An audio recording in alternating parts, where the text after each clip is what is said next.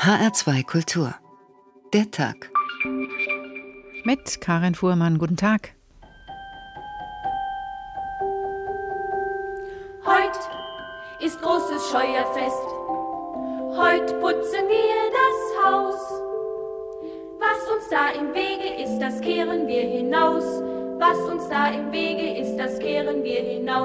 Ich gehe lieber essen, wo es sauber ist und ordentlich, als wenn irgendwelche Kakerlake oder Mäuse rumlaufen. Heute ist großes Scheuerfest.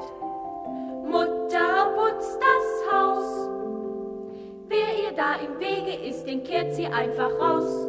Wer ihr da im Wege ist, den kehrt sie einfach raus. Ich bin oft in der Stadt und bin auf öffentlichen Toiletten. Da gehen ganz, ganz viele raus und waschen sich keine Hände. Den Staubsauger her. Schluckt den Staub mit Appetit und singt dazu sein Hausputzlied. Sieh so, sieh so, Sauberkeit macht alle froh. Das gefällt uns sehr. Das gefällt uns sehr. Oh, das ist für mich das Schönste am ganzen Tag. Eine Badewanne voll Wasser, voller Schaum und ich mittendrin. Ein Stück Seife und einen Waschlappen und dann runter mit dem Dreck. Kommt herbei und seht die Pracht. Ganz rein ist nun das Haus. Dass ihr keine Tapser macht, zieht rasch die Schuhe aus. Dass ihr keine Tapser macht, zieht rasch die Schuhe aus. Sauber und ordentlich, so das Klischee des Deutschen ganz nach Goethe. Ein jeder kehre vor seiner Tür und rein ist jedes Stadtquartier. Und dann das. In Deutschlands Bäckereien, Fleischereien, Imbissbuden und Luxusrestaurants wird gewutzt. Obwohl noch nicht mal die Hälfte aller Lebensmittelbetriebe kontrolliert wurden, gab es bei jedem vierten Beanstandungen, meldet das zuständige Bundesamt. Mal waren Schädlinge unterwegs, mal Lebensmittelreste in den Ecken, mal ist aber auch eine Packung irreführend oder eine Deklaration falsch. Da wundert nicht mehr, was wir in den letzten Monaten und Jahren alles erlebt haben, von Pferdefleisch-Lasagne bis zu den verkeimten Tiefkühl-Erdbeeren. Finden Sie sowas eklig? Wir haben uns bei dieser Meldung gefragt, warum eigentlich sollen wir uns aufregen? Dreck reinigt doch bekanntlich den Magen, Keime stärken das Immunsystem und so sauber wie wir tun, sind wir doch auch nicht wirklich. Und das ist gut so, denn zu viel Sauberkeit ist ja sogar gefährlich und es ist bekannt, dass das ein oder andere Reinigungsritual schon tödlich endete. Sie wissen schon.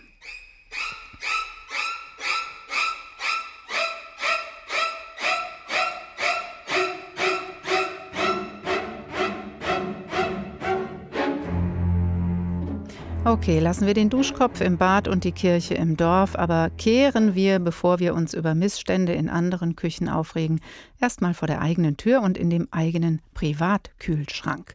Würde der den Besuch eines Lebensmittelkontrolleurs überstehen?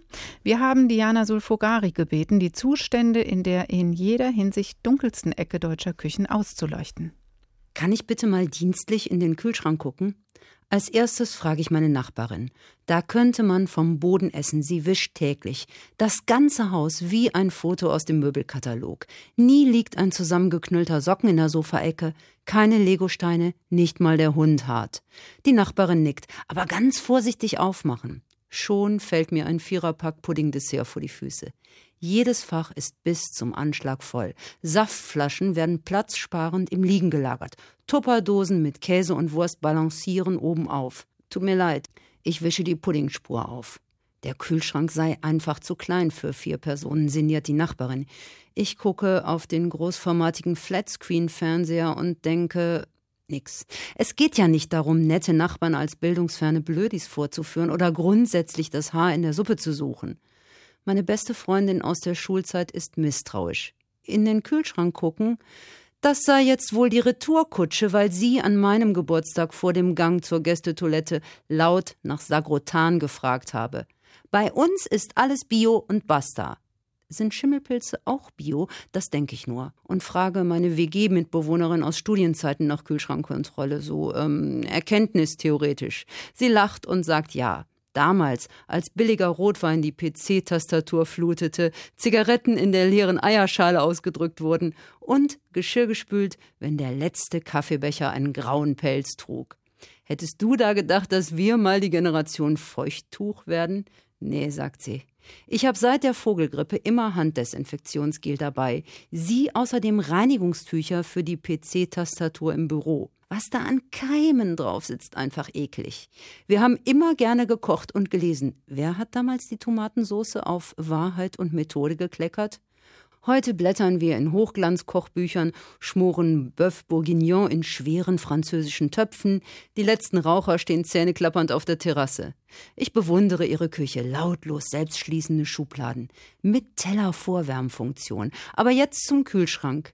Wie oft wird der sauber gemacht? Sie überlegt. Wir wohnen ja noch gar nicht so lange hier. Okay, 18 Monate sind's jetzt. Natürlich ist der Kühlschrank geputzt worden, als er geliefert wurde. Sie diktiert ein Memo ins Smartphone. Putzfrau sagen, regelmäßig Kühlschrank innen säubern. Drei Tüten Biomilch stehen drin.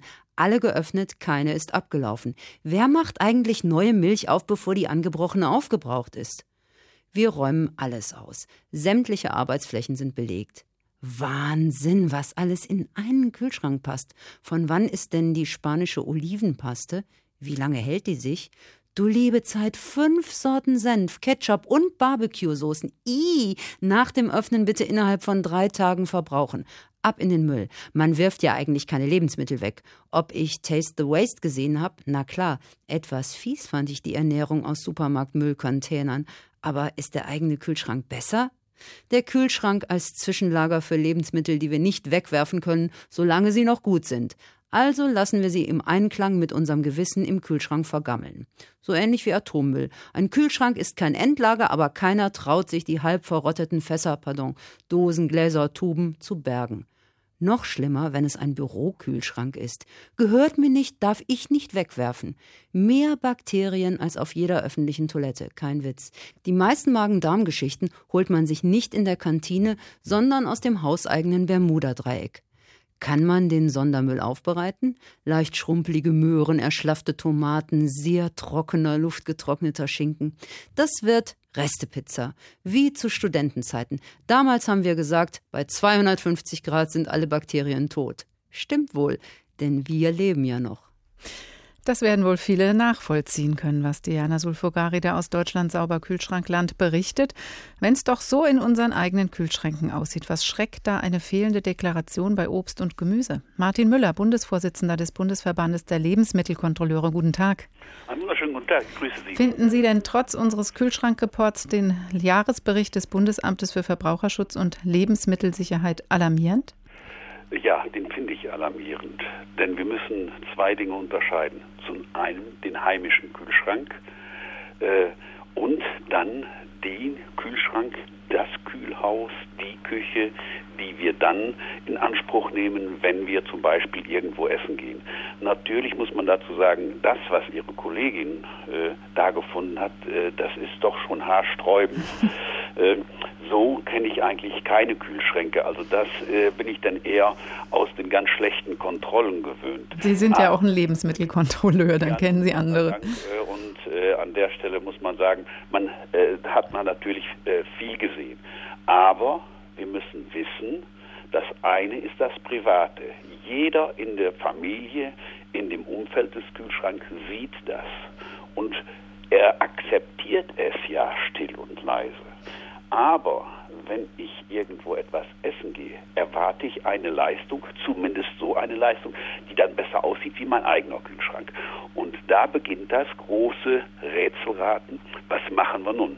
Privat haben wir auch eine Schuld, wenn was passiert, aber wenn ich zu einem Lebensmittelunternehmer, und das ist ja auch der kleine Gastronom, gehe, trägt er die volle Verantwortung auch dafür, dass ich mich so fühlen kann, wie es annehmen von ihm, sondern dass er seine Sachen so aufbewahrt, seine Lebensmittel hm. so kühl aufbewahrt, dass es nicht eklig, sondern angenehm ist, hm. dass das im Kühlschrank so aussieht, wie es hinterher auf dem Teller angerichtet ist. Jetzt haben wir ja ähm, schon kurz ähm, angetickt, der Jahresbericht des Bundesamtes für Verbraucherschutz und Lebensmittelsicherheit, kurz, äh, kurz BVL, besagt, dass jedes vierte, in jedem vierten Fall Beanstandungen vorgelegen haben. Erzählen Sie uns doch mal, wie Lebensmittelkontrolleure in die Betriebe reingehen. Welche Betriebe suchen Sie sich raus und wie gucken Sie da? Also äh, schon allein das Raussuchen äh, ist ja äh, ganz wichtig. Wir sollen ja risikoorientiert kontrollieren. Heißt, je größere, äh, eine größere Gefahr von einem Lebensmittel und damit auch von einem Lebensmittelunternehmen ausgehen kann, umso häufiger muss dieses äh, Unternehmen kontrolliert werden, also ein ganz besonders hoher Kontrolldruck. Also Fleischereien werden dann öfter besucht als. Ganz genau, mhm. Fleischerei, eine Krankenhausküche häufiger als wie der Getränkemarkt an der Ecke, der vielleicht äh, die Leber etwas schädigen kann, aber ansonsten mit ihren Mineralwässern und ähnlichen Getränken äh, so ausgestattet sind, dass sie alle drei Jahre, aber die Metzgerei teilweise so monatlich, wöchentlich kontrolliert werden kann. Mhm. Und, und da gehen Sie unangemeldet rein? Ja, na, Gott sei Dank. Also das wäre äh, überhaupt nicht mehr spannend für uns, natürlich, denn das ist das Wesen der Kontrolle, dass sie unangemeldet geschieht und dass wir dann auch sofort mit der Kontrolle beginnen kann. Aber im Vorfeld muss nur etwas vorbereitet werden, denn ich kenne ja nicht jeden Betrieb. Also schaue ich in den Akten, schaue ich in meinen PC, was hat der Betrieb für eigentlich für eine Vorgeschichte? Kommt er eigentlich dem nach, was vom Gesetz verlangt wird, dass er zum Beispiel im Rahmen seiner Kontrolle, der sogenannten Eigenkontrolle, auch selber mal Proben von seinen Lebensmitteln nimmt und die untersuchen lässt? Hat er die Auflagen, die er vielleicht bei der letzten Kontrolle bekommen hat, sind die erfüllt worden? Ist das abgearbeitet worden? Und so weiter. Mhm. Und danach ja, dann, dann, marschieren Sie also rein, ähm, aber das ist ja sicher nicht sofort so leicht zu erkennen, was läuft hier schief. Na, Frikadelle sieht man ja die Keime nicht an. Vollkommen richtig. Also wir sagen immer, wir kontrollieren vom Makro zum Mikro, also vom Großen ins Kleine. Und gerade bei einer Frikadelle ist ein wunderbares Beispiel, um zu sagen, wie eine Kontrolle überhaupt abläuft. Frikadelle muss im Rahmen der Eigenverantwortung des Lebensmittelunternehmers, muss er die auseinanderklamüsern, sage ich mal, und zwar in seine Bestandteile zerlegen und dann feststellen, wo, an welcher Stelle kann während der Zubereitung etwas geschehen. In eine Frikadelle kommen normalerweise Zwiebeln, manchmal auch Schnittlauch oder Petersilie dahinzu, also erdhaltige Lebensmittel, die sehr leicht auch mit erdhaltigen Keimen, wie zum Beispiel sehr starke Fleischvergifter, äh, besetzt sein können. Und da muss ich wissen, als Unternehmer, hier muss ich besonders aufpassen. Wie muss ich diese Zwiebel waschen? Wie muss ich die Petersilie reinigen? Und wenn ich die Frikadelle erhitze, wie hoch muss ich sie erhitzen? Nämlich über den sogenannten Pasteurisierungseffekt. Die sollte dann mindestens 72 Grad im Kern haben. Also der Unternehmer muss aufschreiben, wie sieht meine Rezeptur aus, an welcher Stelle kann ich lenkend eingreifen und wo muss ich lenkend eingreifen, zum Beispiel bei der Temperatur. Und das überprüfen Sie, ob der Unternehmer das so plant und auch darüber Buch führt, sonst nehmen Sie die genau. Frikadelle mit und die wird getestet, oder wie? Es wird, genau, er muss Buch führen, nämlich eine sogenannte Dokumentation führen im Rahmen seiner Qualitätsmanagementaufgaben und dann schauen wir, ist die Buchführung mit der Herstellung der Frikadellen konform gegangen. Können wir natürlich nicht mit bloßem Auge sehen. Also entnehmen wir hier eine Probe und überbringen die den äh, Untersuchungsämtern und die schauen dann zum Beispiel, ist die Frikadelle richtig erhitzt worden? Haben wir hier einen rohen Kern? Haben wir hier eventuell Bakterien? Haben wir irgendwelche Mikroorganismen, die sich negativ auf den Menschen auswirken? Also können Sie viel sehen, wenn Sie mal drin sind. Sie können auch was mitnehmen, aber die, nach diesem Jahresbericht 2012 sind die Lebensmittelkontrolleure eben nur in noch nicht mal der Hälfte aller lebensmittelbearbeitenden Betriebe gewesen. Martin Müller vom Bundesverband der Lebensmittelkontrolleure, ganz herzlichen Dank. Jetzt wollen wir uns aber nicht allzu sehr in unserer Grundannahme irritieren lassen. Der vernachlässigte Kühlschrank hat vermutlich noch niemanden oder nur wenige Menschen umgebracht. Wer sich aber allzu lange mit seiner Reinlichkeit beschäftigt, lebt unter Umständen sogar in Lebensgefahr. Beweise werden wir liefern in dieser Sendung. Hier der erste. Den Arzt, Naturwissenschaftler und Verfasser naturwissenschaftlicher und politischer Schriften Jean-Paul Marat trifft der Tod im Bad.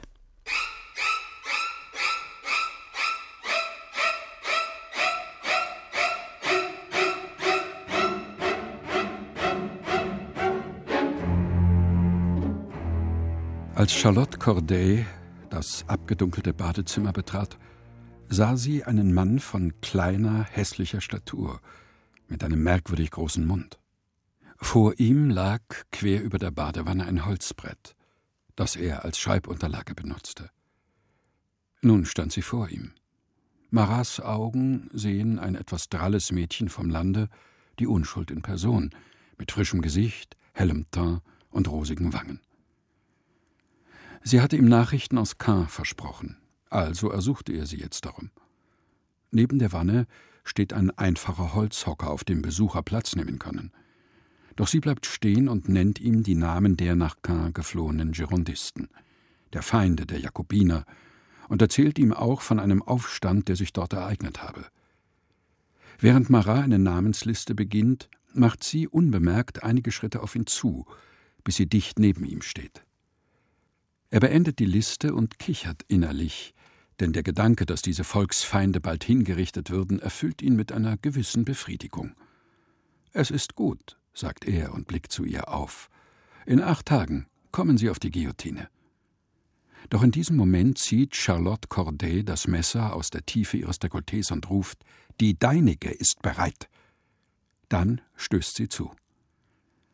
Während die Spitze der 20 Zentimeter langen Klinge zwischen den obersten Rippen rechts neben dem Brustbein in den Körper eindringt und sich dann durch den heftigen Druck weiter nach links unten vorschiebt, den rechten Lungenflügel und die Lungenarterie durchschneidet, schließlich das Herz trifft und die Hauptschlagader zerreißt, gibt Marat einen markerschütternden Todesschrei von sich. Sofort stürzen Katrin und ein Diener in den Raum, doch es ist zu spät. Der von oben ausgeführte Stich saß mit ungewöhnlicher Sicherheit. Sie erblicken nur noch den Holzgriff, der aus Marats Brustkorb ragt, und den sich in das lauwarme Badewasser ergießenden, gewaltigen Strom von Blut. Jean-Paul Marat, Arzt, Naturwissenschaftler und Verfasser wichtiger Schriften wurde ermordet beim Baden, Reinlichkeit mit Risiken. Küche, Klo und Kleiderschrank, Schweine wie wir haben wir heute den Tag in HR2 Kultur überschrieben. Weniger als jeder zweite Lebensmittelbetrieb wird überhaupt kontrolliert und in jedem vierten kontrollierten gab es Mängel. Was der Jahresbericht 2012 des Bundesamtes für Verbraucherschutz und Lebensmittelsicherheit BVL jetzt an Daten lieferte, hat uns zu dieser Sendung veranlasst und lässt die Lebensmittelskandale der letzten Zeit wenig überraschend erscheinen. Wo nicht kontrolliert wird, tanzen die Mäuse auf den Tischen und dies im wörtlichen Sinne. Wozu das Kontrolldefizit in den letzten Jahren geführt hat, fasst Roman Warschauer zusammen. So, schauen wir mal, was es heute alles auf der Speisekarte gibt. Vorspeisen, Rindercarpaccio. Klingt doch eigentlich ganz gut.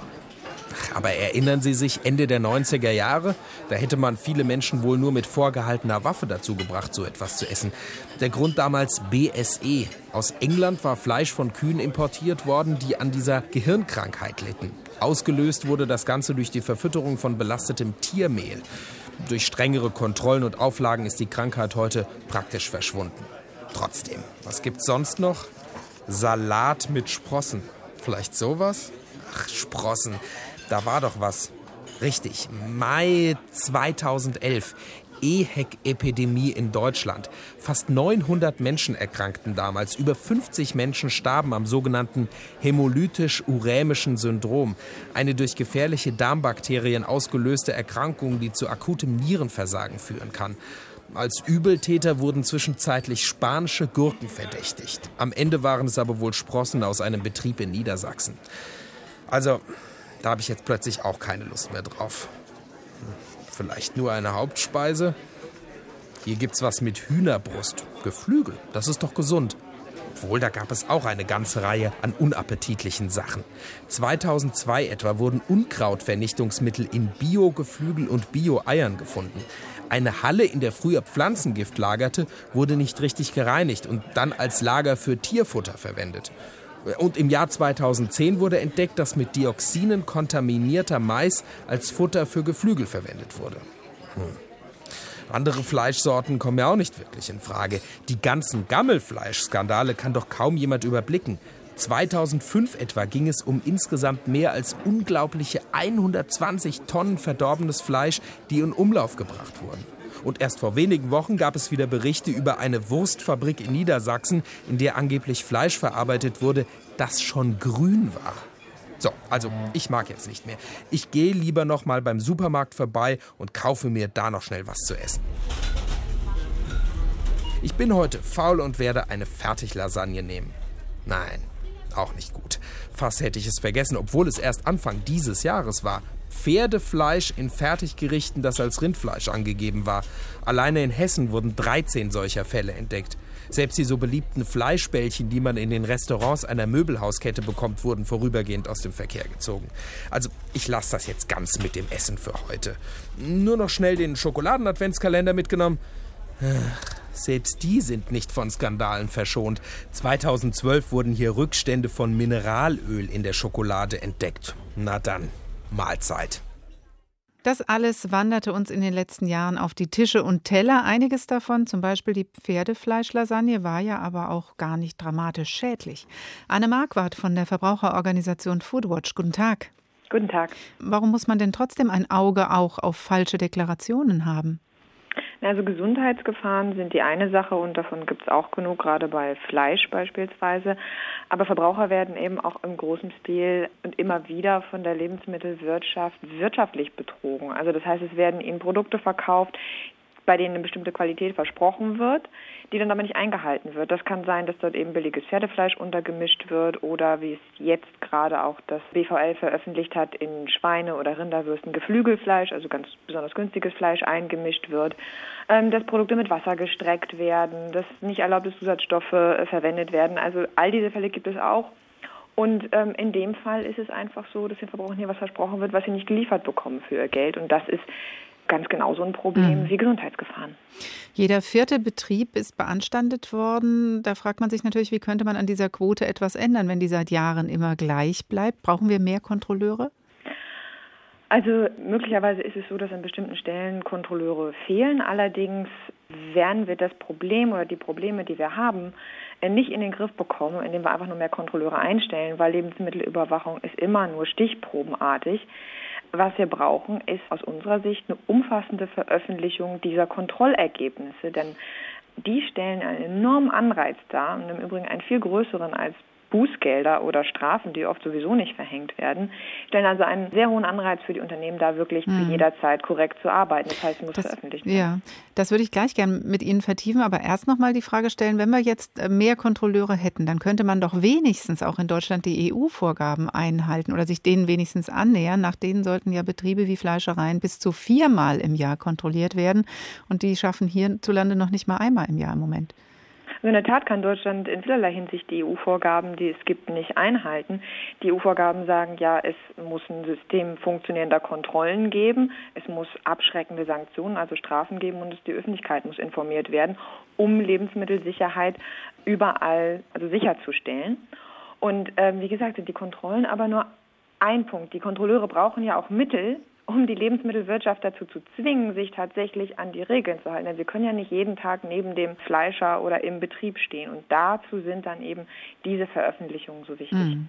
Wie könnte die denn aussehen? Im Moment weiß ich ja nicht, ob man beim Lieblingsbäcker oder in einem Restaurant, wo ich schon mal war, vielleicht auch eine Ratte schon zu Besuch war. Wie kann man das veröffentlichen?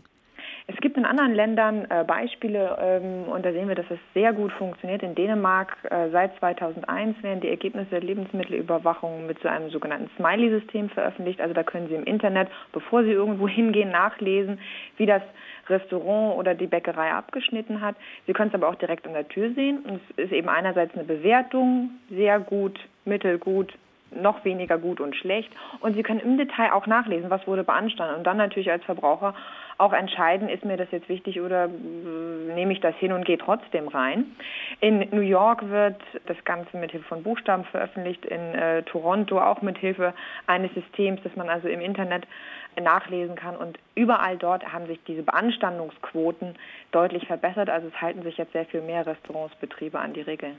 Aber da werden natürlich die Lebensmittelbetriebe oder auch die Restaurants Sturm laufen dagegen. Wenn ich mir vorstelle, ich habe so einen Laden und dann wird so ein Smiley aufgeklebt, so ein trauriges, rotes, wo drauf steht, ähm, hier gibt es Beanstandungen, dann ist der Laden doch gelaufen.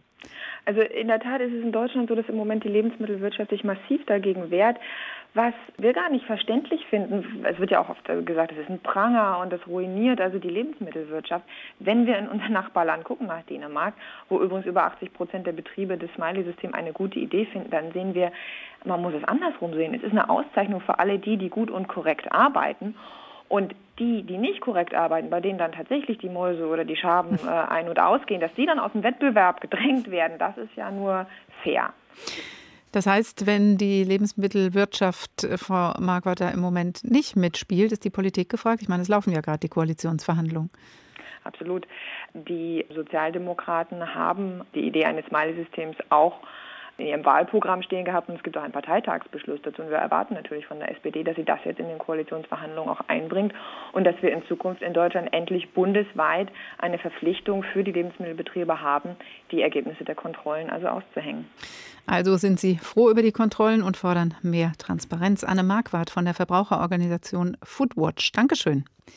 Viele Verunreinigungen unserer Lebensmittel sind eklig, manche auch gefährlich. Aber übertreiben wir Deutschen es vielleicht auch an der einen oder anderen Stelle etwas mit der Sauberkeit, fragen wir heute.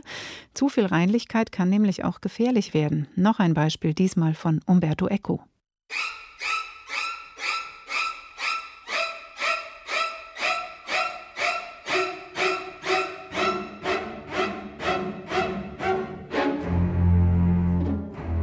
Zu viele Tote, sagte der Greis.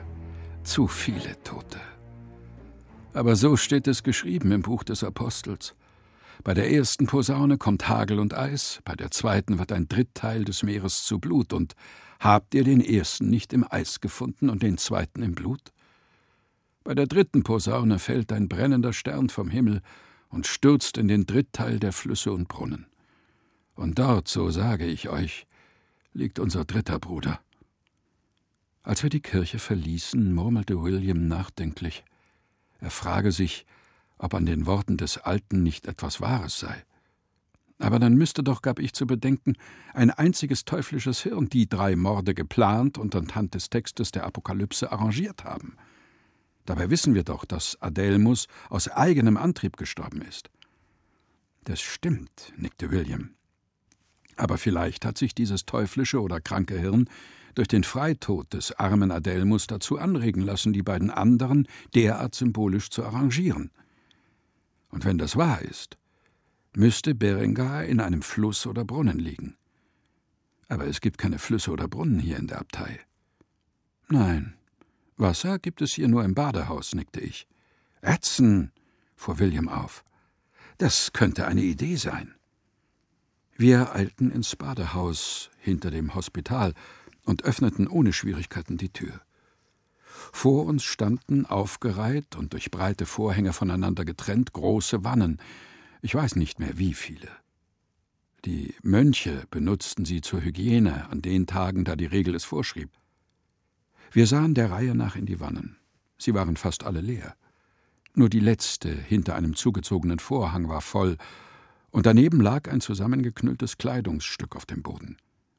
Im ersten Moment erschien uns die Oberfläche des Wassers ungetrübt, doch als wir die Lampe näher hinhielten, entdeckten wir auf dem Grunde der Wanne einen nackten menschlichen Körper. Wir zogen ihn heraus. Es war Berengar. Und dieser Tote, bemerkte William, sah wirklich wie ein Ertrunkener aus. Das Bad im Namen der Rose von Umberto Eco, auch wenn es nicht die Ursache des Todes war, es hat seinen Anteil an der Geschichte dieses Todes. Küche, Klo und Kleiderschrank, Schweine wie wir in HR2 der Tag. Regelmäßig unterwegs bei uns Schweinen ist jemand wie Gunther, Gunther Weiß, Kammerjäger, heute sagt man Schädlingsbekämpfer, jetzt in unserem hoffentlich sauberen Studio. Ganz herzlich willkommen. Jeder vierte Lebensmittelbetrieb äh, von Bäckerei bis Fleischerei, von Imbiss bis Restaurant ist beanstandet worden. Überrascht Sie das bei dem, was Sie tagtäglich sehen? Äh, eigentlich nicht. Also es gibt nach wie vor immer noch viele Betriebe, wo die Hygiene nicht ganz so ist, wie sie sein sollte. Und äh, schwarze Schafe gibt es schon immer. Ich muss allerdings auch eine Lanze brechen für viele äh, Betriebe, die wirklich äh, viel Wert auf Hygiene legen und auch im Bereich von Prävention, was Schädlinge betrifft, äh, sich Mühe geben und dann mit äh, professionellen Partnern zusammenarbeiten. Ja. Und wenn die das nicht tun, sich nicht Mühe geben, welche Insekten, welche Schädlinge freuen sich da besonders? Ja, die Palette ist eigentlich groß. Angefangen von Ratten, Mäusen, um mal so die großen zu nennen, gibt es dann natürlich auch Schaben, im Volksmund Kakerlaken genannt. Es gibt Motten, es gibt Speckkäfer, äh, es gibt Ameisen, es gibt eine ganze Reihe von Schädlingen, die auch teilweise äh, von der Jahreszeit abhängig auftreten können. Und was machen Sie, wenn Sie da gerufen werden? Also gibt es vielleicht auch den einen oder anderen Fall, wo Sie sagen, naja, nicht so schlimm, wenn da mal eine Maus durch die Backstube huscht, das ist vielleicht weniger schädlich, als wenn wir hier jetzt irgendein Gift verstreuen? Ja, also es gibt in der Tat manchmal tatsächlich Irrläufer, die durch irgendeine Kiste mit Eiern oder sonst was eingeschleppt werden. Das ist dann möglich vielleicht ein Irrläufer, den vielleicht sogar der Bäckermeister mit einer Schlagfalle fangen kann.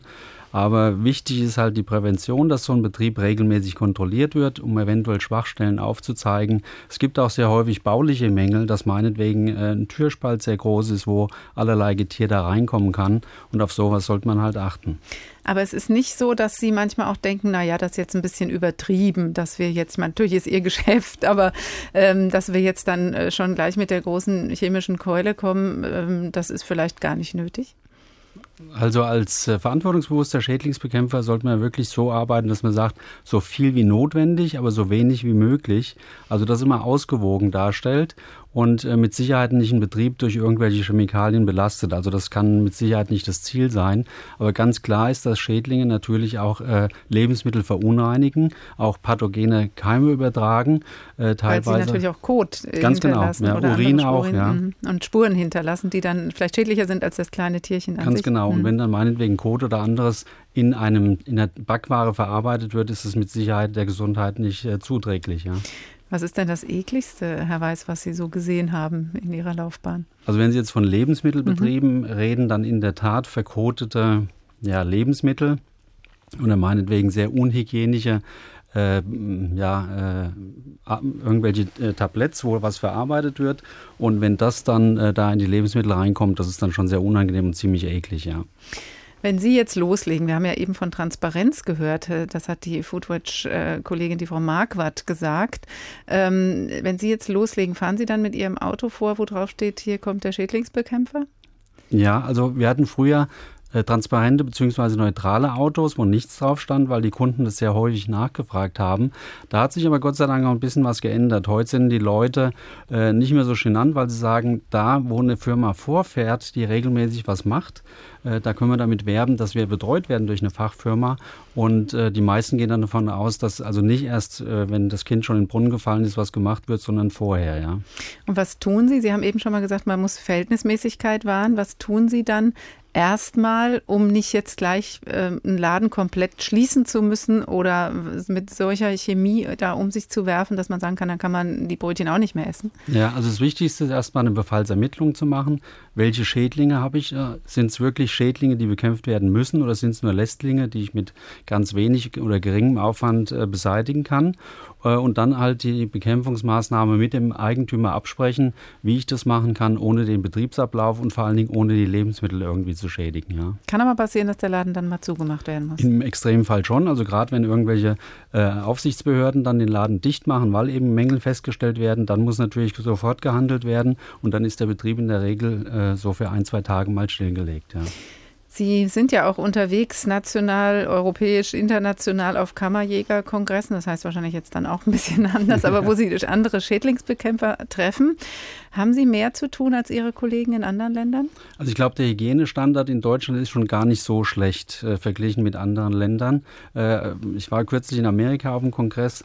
Die haben natürlich auch andere Probleme. Die haben zum Beispiel Termiten, was es hier so gut wie gar nicht gibt, oder Waschbären. Es kommt zwar hier in Nordhessen teilweise auch schon vor, aber äh, grundsätzlich sind wir, glaube ich, mit dem Hygienestandard, Ausnahmen bestätigen die Regel, eigentlich trotzdem noch ganz gut dabei, ja. Und ist Ihr Kühlschrank immer picobello sauber? Ich hoffe. Günter Weiß, Schädlingsbekämpfer von der Hygieneservice GmbH. Ganz herzlichen Dank, dass Sie hergekommen sind. Gerne. Küche, Klo und Kleiderschrank, Schweine wie wir, der Tag in HR2 Kultur. Und wir begeben uns noch einmal in das grundgefährliche Badezimmer. Diesmal das bei Schillers Wilhelm Tell, der Bauer Baumgarten, spricht.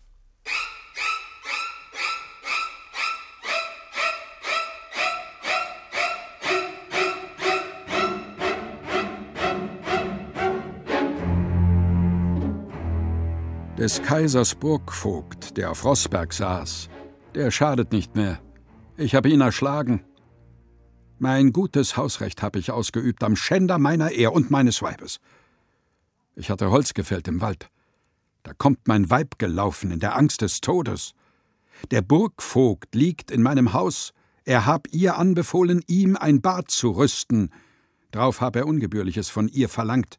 sie sei entsprungen, mich zu suchen. Da lief ich frisch hinzu, so wie ich war, und mit der Axt hab ich ihm's Bad gesegnet. So wurde im Bad gemordet bei Schillers Wilhelm Tell, HR2 der Tag. Jetzt haben wir schon gehört, wie unser sauberes Image zerbröselt, wenn man mal die Kühlschranktür in einem durchschnittlichen deutschen Haushalt öffnet. Und dass zu viel Reinlichkeit nicht nur zu Hautschäden führen kann, es kann sogar tödlich sein, wenn man sich zur falschen Zeit im Bad befindet. Dass es natürlich trotzdem untragbar ist, wenn Pferdefleisch in die Lasagne gemengt wird oder uns Keime in der Tiefkühlkost krank machen, das bleibt unbestritten. Mit der ein oder anderen Schmuddelecke befinden wir wir uns allerdings auch historisch gesehen in bester Gesellschaft. Bevor wir das vertiefen, begeben wir uns in die prunkvollen Säle und Gemächer im Schloss von Versailles. Ludwig XIV. war ein großer Freund von Wasserspielen. In den Gärten von Versailles konnte es gar nicht genug Springbrunnen geben. Ihr Plätschern hörte der König nur zu gern. Betrüblicherweise wurde zu ihrem Betrieb eine enorme Menge an Wasser benötigt, das mittels eines aufwendigen hydraulischen Systems durch die Gärten transportiert wurde. Das Wasser war nicht sauber, das System arbeitete langsam. In den wunderschönen Gärten verbreitete sich ein fauliger Gestank, so dass das Lustwandeln im Grünen oft nur mit zugehaltener Nase möglich war. Der Sekretär der Gebäudeverwaltung klagte, hätte man das für möglich gehalten. Diese herrlichen Gärten waren in der schönsten Jahreszeit unbegehbar. Vor allem, wenn die große Hitze kam, strömten die Wasserbecken, der schöne Kanal, die marmornen Bassins mit ihren Statuen, in denen die Bronze zu atmen schien, schon von weitem übel riechende Dämpfe aus. Wer sich nun ins Prunkschloss flüchtete, konnte vom Regen in die Traufe kommen, je nach Status und Glück. Als Voltaire einmal zu Besuch weilte und eines der insgesamt 226 Appartements bezog, hatte er Pech und klagte hinterher, man habe ihn in das übelriechendste Scheißloch von ganz Versailles gesteckt. Über die Art der Gerüche hat Voltaire nichts verraten, aber Spekulationen sind möglich. Der große Aufklärer könnte sich in der näheren Umgebung einer der etwa 30 Abortgruben befunden haben, die das Schloss umgaben. In Ermangelung eines funktionierenden Abwassersystems wurden Nachttöpfe benutzt, die in sogenannten Leibstühlen eingesetzt waren. Bedienstete mussten diese in die Gruben entleeren. Nur beim König dauerte es etwas länger, denn die königlichen Ausscheidungen wurden zuerst einer genauen medizinischen Inspektion unterzogen. Das morgendliche Versailles sah folglich ein reges Treiben auf den Gängen, auf denen sich ein Heer nachttopftragender Diener einen schönen Tag wünschen konnte. Das Personal, die Heerscharen von Domestiken, Wäscherinnen, Gärtnern, Zofen mussten sich in Gemeinschaftslatrinen begeben, die William Newton in seinem Buch Hinter den Fassaden von Versailles so beschreibt. Die kollektiven Latrinen waren mit Doppelsitzen ausgestattet. Sie wussten nichts von Geschlechtertrennung und boten den Benutzern keinerlei Diskretion. Die meisten befanden sich in den Attika-Geschossen neben den öffentlichen Treppen, wo zumindest im Prinzip eine natürliche Belüftung für den Abzug der Gerüche sorgte. Doch leider hatten diverse Pannen und Überschwemmungen dazu geführt, dass die übel riechenden Flüssigkeiten in den Fußboden und von dort ins Mauerwerk, den Gips der Zwischenwände und die Holzbretter einsickerten. Auch waren die Latrinen in der zuweilen gebotenen Eile nicht immer rechtzeitig zu erreichen. Lieselotte von der Pfalz schrieb über ihren Besuch in Versailles an eine schmutzige Sache kann ich mich hier am Hof nicht gewöhnen, nämlich dass alle Leute in den Galerien vor unseren Kammern in alle Winkeln pinkeln und dass man nicht aus seinem Appartement gehen kann, ohne jemandes Pinkeln zu sehen. Der Hof war durchaus um Reinlichkeit bemüht. Das Bad begann sich als Einrichtung im 17. Jahrhundert durchzusetzen. Und Ludwig XIV. besaß natürlich ein luxuriöses. Aber es war noch nicht Standard geworden, und so summierten sich die hygienischen Probleme. Küchen gab es nur wenige. Die Höflinge mussten sich an irgendeiner Stelle mitgebrachtes Essen aufwärmen. Folgeprobleme ergaben sich. Von Essensresten und Abfall wurde eine Armada von Ratten angelockt. Diese hüllten Treppen aus, so dass in Versailles auch Abstürze und sogar Todesfälle zu beklagen waren. Waschhäuser überschwemmten die Wege mit einer nach kurzer Zeit algenübersäten Lauge. Natürlich gab es Anstrengungen, der diversen Plagen Herr zu werden. Erfinder hatten in Versailles offenes Haus. Ventilationsgesellschaften präsentierten Pläne für die Entsorgung der Latrinen. Und als einmal jemand eine Pumpe vorstellte, die die Latrinen ohne intensive Geruchsentwicklung säubern konnte, wurde sein Wirken aufmerksam vom gesamten Hofstaat begleitet. Ein Beobachter klagte, zu den großen Unannehmlichkeiten zählt auch der Tod mehrerer Arbeiter, die durch die Ausdünstungen der plombierten Gruben erstickten, die Exaltation der Salze dieses Kots in den Abwässern, die sich sublimieren und die Gewölbe verpesten, und der Schaden, den diese Dämpfe an Vergoldungen aller Arten anrichten. Marius Galler über Schein, Sein und Gestank in Versailles zu Zeiten Ludwig XIV. Dr. Marina Lienert vom Institut für Geschichte der Medizin an der TU Dresden. Guten Tag. Guten Tag. Außen hui, innen pfui. Sind diese Verhältnisse im Schloss von Versailles ein Einzelfall? Sie sind sicherlich kein Einzelfall, zumal ja die Versailler Kultur beispielgebend war für die gesamte europäische Kultur ihrer Zeit. Und es war also durchaus so, dass Wasser damals äh, im Verdacht stand, die Krankheiten zu übertragen und man deshalb wenig Wasser an die Haut lassen wollte. Das heißt, man hat sich nicht gewaschen, sondern was gemacht? Man hat sich nur die Hände und vielleicht auch die Füße gewaschen, das was zu sehen war, während man dann den Rest des Körpers abgepudert hat. Man hat versucht, den unvermeidlichen Körpergeruch mit Parfum zu überdecken. Man hat äh, auch versucht, mit sauberer Leinenunterwäsche und Wäsche den Körperschweiß aufzunehmen und den Schmutz und hat dann durchaus auch mehrfach in der Woche von Ludwig XIV. ist überliefert, täglich mehrfach die Unterwäsche gewechselt. Dabei gab es ja vorher durchaus schon mal das Bewusstsein für Sauberkeit und auch den Gedanken, dass Waschen was Sinnvolles ist. Wann hat das begonnen? Ja, wann es genau begonnen hat, können wir ja gar nicht zurückdatieren. Das ist ja vermutlich schon in der Menschheitsgeschichte möglicherweise in der Urgesellschaft Usus gewesen, sich dann den Staub abzuwaschen in fließendem Gewässer oder auch im stehenden Gewässer. Aber wir kennen aus Mesopotamien das erste Rezept für eine Seife. Also so um 2500 vor Christi ist äh, das erste Mal ein Seifenrezept überliefert. Und die Griechen und später haben das von ihnen die Römer übernommen. Die haben also eine sehr reiche Badekultur gehabt mit warmen Bädern, mit äh, saunaartigen Vorrichtungen. Also äh, das war schon sehr bekannt und sehr beliebt. Und da stand auch schon das Vergnügen mit dem Wasser im Mittelpunkt, oder? Ja, vor allem dann bei den Römern. Die Römer haben da dann äh, fast ganze Tage da verbracht und haben Trinkgelage veranstaltet und haben das also weniger dann zum Teil wegen der Körperhygiene gemacht, sondern wegen des geselligen Beisammenseins und anderer Dinge, die man im Bad ja auch machen kann. Dann springen wir jetzt mal ganz weit nach vorne ins Mittelalter, also noch ein bisschen vor Ludwig XIV.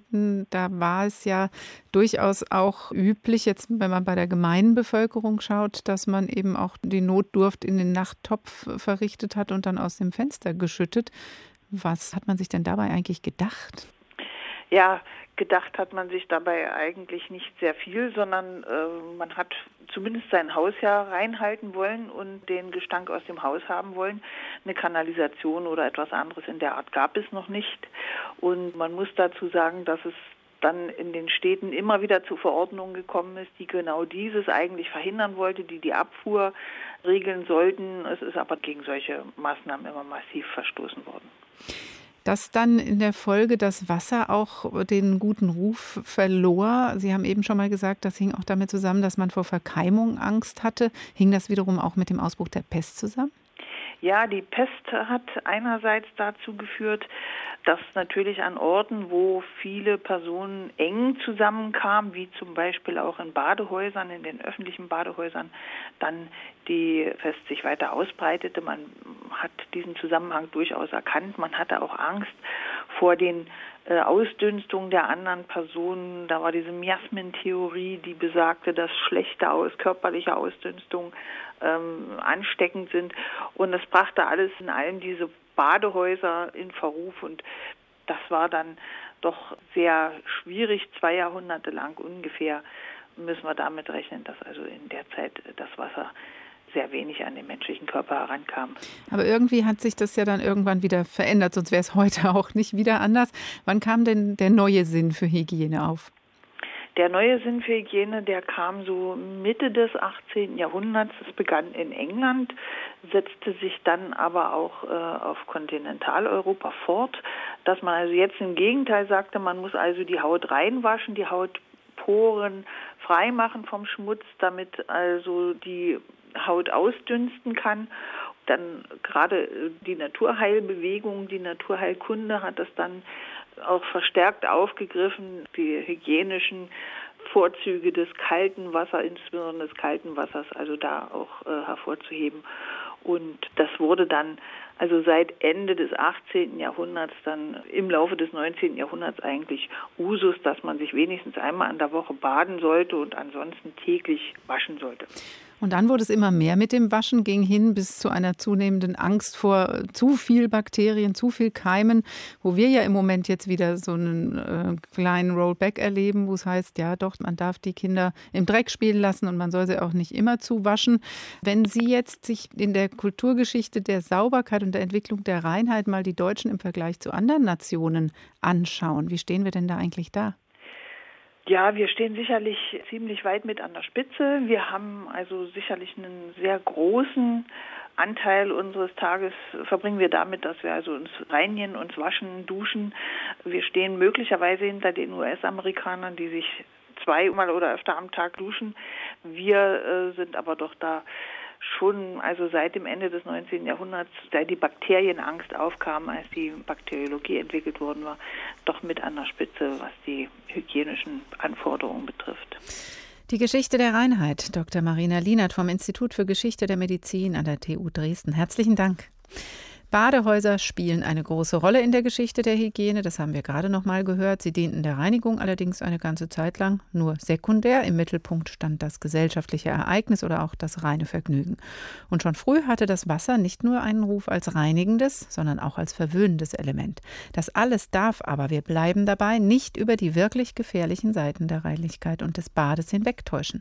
Diesmal sind wir bei Plinius fündig geworden.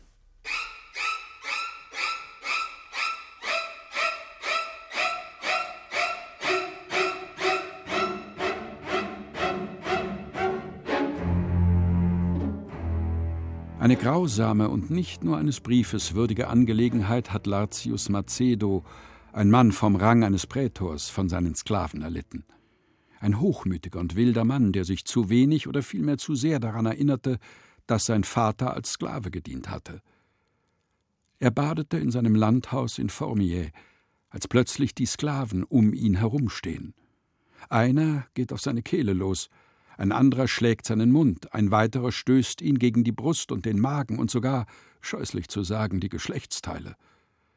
Und sobald sie ihn für leblos halten, werfen sie ihn auf den heißen Fußboden, um zu prüfen, ob er noch lebte. Jener erfüllte sie mit der Sicherheit des eintretenden Todes, weil er unbeweglich und ausgestreckt dalag, sei es, weil er es nicht fühlte, sei es, weil er vortäuschte, es nicht zu fühlen. Dann schließlich wird er hinausgetragen, als wäre er durch die Hitze erstickt.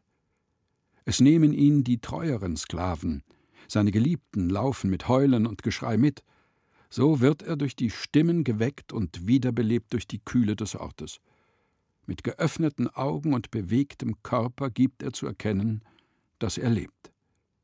Die Sklaven fliehen auseinander, ein großer Teil von ihnen wurde ergriffen, die übrigen sucht man. Er selbst wurde nur für wenige Tage kaum mehr wiederbelebt und starb nicht ohne den Trost der Rache, so als lebender gerecht, wie es sonst nur bei Ermordeten üblich ist. Gefährlich bleibt es im Bad. Küche, Klo und Kleiderschrank, Schweine wie wir, der Tag in HR2 Kultur. Und jetzt ist der Zeitpunkt gekommen, wo wir uns entschuldigen wollen. Wir, die Redaktion von Der Tag für den Titel der Sendung, indem wir die Schweine verunglimpfen, indem wir sie mit ungewaschenen Menschen in ungeputzten Wohnungen gleichsetzen. Wir wollen uns bei den Schweinen entschuldigen. Im Namen aller, die von Schweinisch und Saustall und Ähnlichem reden, wenn sie eigentlich uns Menschen meinen. Denn wenn jemand weiß, was Sauberkeit heißt, dann ist es das Schwein, hören wir von unserem Kollegen. Thomas Corella war im Saustall. Überraschung Nummer eins: Den Schweinestall vom Sonnenhof Einhausen betritt man nicht einfach so. Dieses Prozedere hier erwartet man eher im OP. Jacke aus und rein in den grünen Schutzoverall. Bäuerin Claudia Knaub besteht darauf. Reinlichkeit fängt hier offenbar nicht erst im Stall an. Es ist wichtig, dass sich keine Infektionen weiter ausbreiten. Dass wir halt von außen her keine Infektionskrankheiten einfach in den Stall bekommen, wo die Tiere dann irgendwelche Arzneien kriegen müssen, das wir ja eigentlich verhindern wollen. Die Schweine tun, was sie sollen. Fressen und wachsen. Vor allem fressen. Mit gesundem Appetit. Aus dem Trog geschlabbert geht schon mal was daneben. Doch abgesehen vom Brei am Rüssel sind die Schweinchen sauber und rosig. Nein, nicht eigens für meinen Besuch geschrubbt, versichert Bauer Winfried Knaub. Stimmt es denn nicht, das Bild von der schmutzigen Sau? Nee, das stimmt nicht. Also die sorgen für die eigene Sauberkeit. Schweine sind eigentlich nur schmutzig, wenn sie, wenn es im Sommer sehr schwül heiß ist. Dann legen sie sich auch mal ins Nasse, ins Kühle. Ne? Aber normalerweise sehen die so aus wie jetzt. Überraschung Nummer zwei. Schweine sorgen sich selbst um ihre Sauberkeit. Claudia Knaub nickt nachdrücklich. Ja, die richten sich im Stall sogar eine eigene Toilette ein. Besonders wichtig ist, sie machen halt immer nur in eine Ecke. Das Stroh, was dann sonst noch übrig bleibt, das halten die also selber sauber. Sie sortieren das ein bisschen. Also sie tragen das dann auch im Mund spazieren und machen sich dann ihren Liegeplatz zurecht. Das sieht man also ganz genau, wenn die dann frisches Stroh kriegen, dann wird dann ein bisschen hier hingeschoben und ein bisschen dahin und wo sie es halt am besten brauchen. Das Schwein, ein Tier, das an derselben Stelle kotet, wo es frisst? Ein dummes Vorurteil, sagt auch Bauer Winfried. Nicht nur was das angeht, seien Schweine nicht wie andere Tiere. Bei Rindern, Pferden, sieht man auch auf der Weide, die machen überall hin. Die und die würden nie überall hinmachen, auch auf der Weide nicht. Die hätte ihr Ecke, wo sie abkoten würden. Darin sind sie uns Menschen gar nicht unähnlich.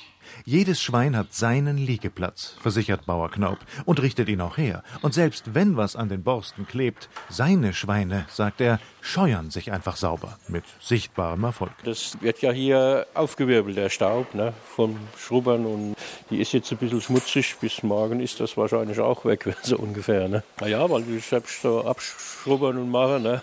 Alle vier bis sechs Wochen ist Schlachttag auf dem Sonnenhof. Bald ist es wieder soweit. Vier müssen gehen. Ihr Fleisch ist jetzt schon beinahe verkauft. Vorbesteller sichern sich früh die regionale Qualität. Da bleibt nichts übrig, was vergammeln könnte. Das Stichwort weckt Ärger bei Claudia Knaub. Über Fleischindustrielle, die schlechte Ware in Umlauf bringen. Weil ich einfach nicht verstehe, wie man sowas überhaupt anbieten kann. Ich esse unser Fleisch selber gern mit Genuss. Und deshalb möchte ich auch gern weitergeben. So. Und ich verstehe das nicht, dass die anderen das nicht auch so machen. Das Schwein ist dem Menschen also in vielen Punkten ähnlich und manchen Menschen in puncto Sauberkeit sogar voraus. Das war der Tag für heute und für diese Woche. Küche, Klo und Kleiderschrank. Da haben wir gestöbert in Deutschlands Dreckecken und haben festgestellt, nicht alles, was stinkt und staubt, ist eine Sauerei. Nicht alles, was gegen die Bestimmungen verstößt, macht krank. Aber beschissen werden, das wollen wir trotzdem nicht. Weswegen wir am Ende der Sendung doch froh sind, dass Deutschlands Lebensmittelbetriebe kontrolliert werden. Das Tagteam dieser Woche verabschiedet sich. Angela Fitsch, Oliver Glab, Claudia Sauter und Dorothea Schuler. Ich heiße Karin Fuhrmann und wünsche Ihnen einen schönen Abend.